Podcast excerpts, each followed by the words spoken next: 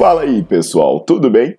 Bem-vindos ao Fitcast, Fitness com Cérebro. Eu sou Paulo Gentil, doutor em Ciências da Saúde, autor de best-sellers sobre emagrecimento, hipertrofia. Eu sou professor e pesquisador. Este canal foi feito especialmente para quem gosta de cuidar do corpo, mas não descuida da inteligência. Aqui a verdade é dita com evidências científicas, doa a quem doer. Não esqueçam de seguir o canal e divulgar. E também eu convido vocês para olhar os links na descrição do canal para ver as minhas aulas, meus livros e também me buscar nas redes sociais.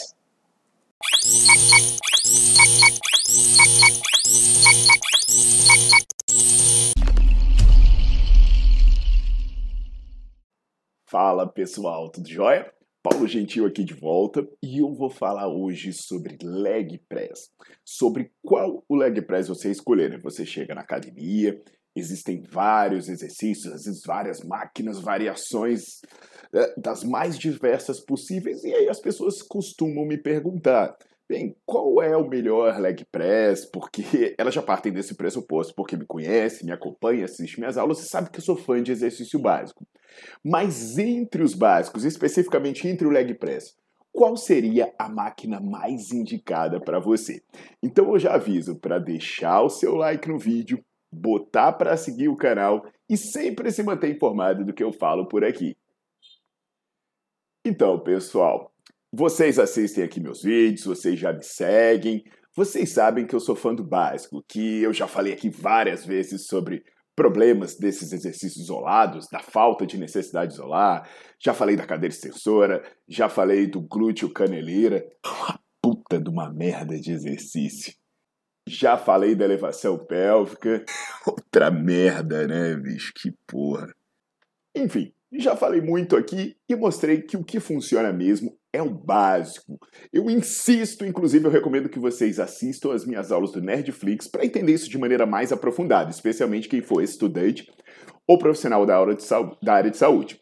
Mas aí, né, quando eu falo do leg press, por exemplo, sempre chovem perguntas sobre qual seria o melhor tipo de leg press. Por exemplo, nas academias costuma ter o leg press 45 graus, costuma ter leg press na máquina, e é, um pouco mais raro, mas ainda existe também, o tal do leg press vertical. A primeira coisa que vocês precisam entender é que, em todos os casos, acontece o mesmo movimento, basicamente. Em todos os casos, você vai fazer essencialmente extensão de joelho, você vai fazer extensão de quadril e aí também um pouco de flexão plantar. Agora, o que, que vai acontecer? Você estará fazendo esse movimento de extensão de joelho extensão de quadril, normalmente no sentido perpendicular ao seu corpo. Então eu digo o seguinte: eu estou nessa posição, eu estou empurrando em de, normalmente perpendicular, com um pouquinho de variação para baixo ou para cima. Então, traduzindo, o peso vem de encontro a você, vem de encontro à sua barriga e você faz força para empurrar empurrar usando os seus membros inferiores. Portanto, pensando que o movimento varia muito pouco, não é de se esperar que existam grandes mudanças na ação muscular. Nesse momento, alguém pode perguntar: Ué, Paulo, mas por que, que existem máquinas? Simples, por uma questão comercial, por uma questão de variação, de manter as pessoas motivadas. Porque se a gente fosse pensar apenas no movimento, você poderia é, resolver todos os seus problemas com uma ou duas máquinas ou com barras e pesos livres. Mas enfim, é uma necessidade comercial e é bacana. As pessoas gostam de variar, apesar de fisiologicamente nem sempre ter necessidade de fazer isso. E aí, conforme eu falo nas aulas de exercícios de membros inferiores que estão lá no Nerdflix, existem algumas questões práticas que vocês precisam observar quando vocês mudam os tipos de leg press. Por exemplo, nas máquinas, né? Normalmente aquelas máquinas em que você está sentado e você empurra uma plataforma. É, seja desloca a plataforma em si, seja desloca o banco onde você está sentado. O que, que, acontece normalmente nas máquinas é que você tem um pouco de dificuldade de ter uma boa amplitude, você tem dificuldade de fazer excêntrica até o seu joelho se aproximar do seu peito. Isso acontece porque é, para você entrar na máquina ficaria muito difícil se ela deixasse muito espremida, entende? Então aí normalmente você costuma ter um, um pouquinho de problema. É, outro problema que as máquinas é que quando você faz essa compressão, seja porque você está uh, tá empurrando a plataforma com o pé, o seu banco está se deslocando, existe uma inclinaçãozinha no banco que faz uma resultante que você saia, que você suba do banco, né? Às vezes você começa a escorregar. O que exige que a pessoa faça um baita esforço com os membros superiores para se manter fixa no banco. Isso pode ser um problema, principalmente se você estiver fazendo treinos tensionais que você usa mais cargas, trabalha com mais tensão mecânica. Uh, quem não conhece o termo tensional metabólico, eu falo disso no meu livro Bases Científicas do Treinamento de Hipertrofia. Melhor livro do mundo, já foi premiado até na Bienal do Livro de São Paulo.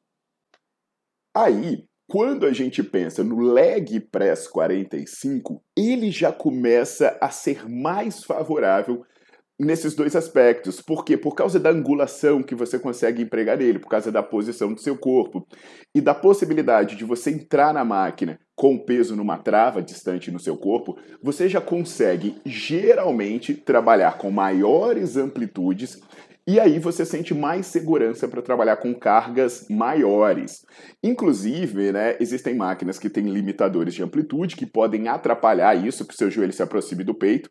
O que a gente sabe que é importante, amplitude é muito importante para os ganhos de força e ganhos de massa muscular, mais importante do que a carga que se pega.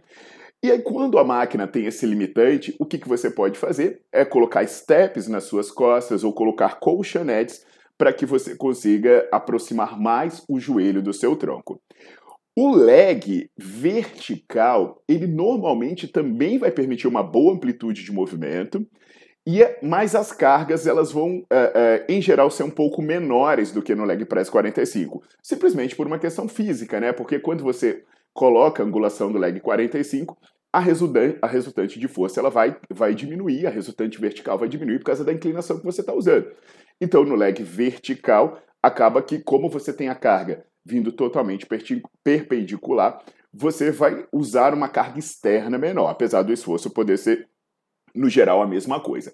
Agora, uma coisa importante de se destacar com relação à segurança é falar da retroversão pélvica. Eu tenho um vídeo aqui explicando nada sobre terrorismo de retroversão pélvica, é uma questão de ter bom senso.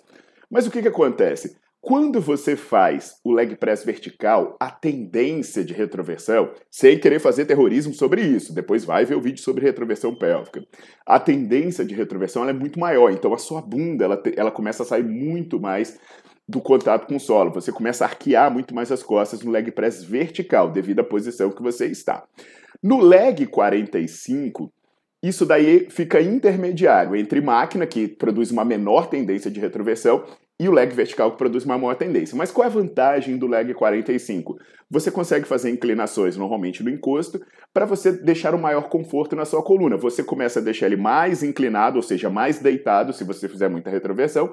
E se você tiver uma boa flexibilidade, uma boa amplitude de movimento, você consegue começar a aproximar ele o encosto da vertical. Então você consegue variar essas questões.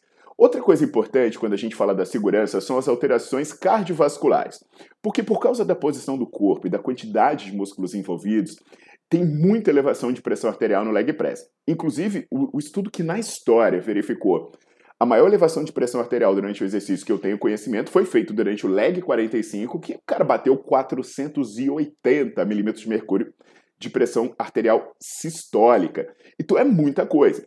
Aí, o que, que se recomenda? Se você está trabalhando com uma pessoa cardiopata, uma pessoa que sofre dores de cabeça, tonturas, coisas do tipo durante o exercício, é melhor você evitar o leg vertical. Porque além de tudo que se falou, que você tem uh, muito grupamento muscular envolvido, tem dificuldade de retorno venoso, você ainda tem uma posição que você vai ficar com a cabeça baixa e vai favorecer a ocorrência de eventos cerebrovasculares. Então, assim, aí eu já recomendaria você preferir o leg press na máquina, entende? Então, é, é uma questão complexa, não é uma questão assim, ah, qual trabalha mais músculo, qual trabalha menos músculo. É simplesmente você entender o que, que se aplica a cada caso. O, o, trabalho muscular vai variar muito pouco. É? Ah, um trabalha mais aqui, trabalha mais à volta do quadríceps, é, a, a, a, a voltinha do toba, boga medial, sei lá. Não é esse o caso. O caso é o que te deixa mais confortável e que favorece uma melhor técnica de execução. Agora, óbvio, né, que não vai sair fazendo merda por aí, tipo as pessoas que vão inventar de fazer o, o leg press no Smith. Velho, tinha que ter prisão por burrice porque aí é ridículo, é perigoso, porque você vai aplicar força numa superfície de contato pequena. É, é, é tudo errado nessa bosta, né? Então, assim, escolha o leg press de acordo com o que for uh, mais adequado para a sua saúde, de, riscos cardiovasculares, cérebro, o que for mais adequado para a sua técnica de execução, os equipamentos que estiverem disponíveis para você. Tá legal, pessoal? Então, eu reforço. Para saber mais sobre esse tema, vai no Nerdflix e procura as aulas sobre exercícios de membros inferiores. Já deixa o seu like no vídeo e bota para seguir o canal e vamos espalhar informação de qualidade por aí.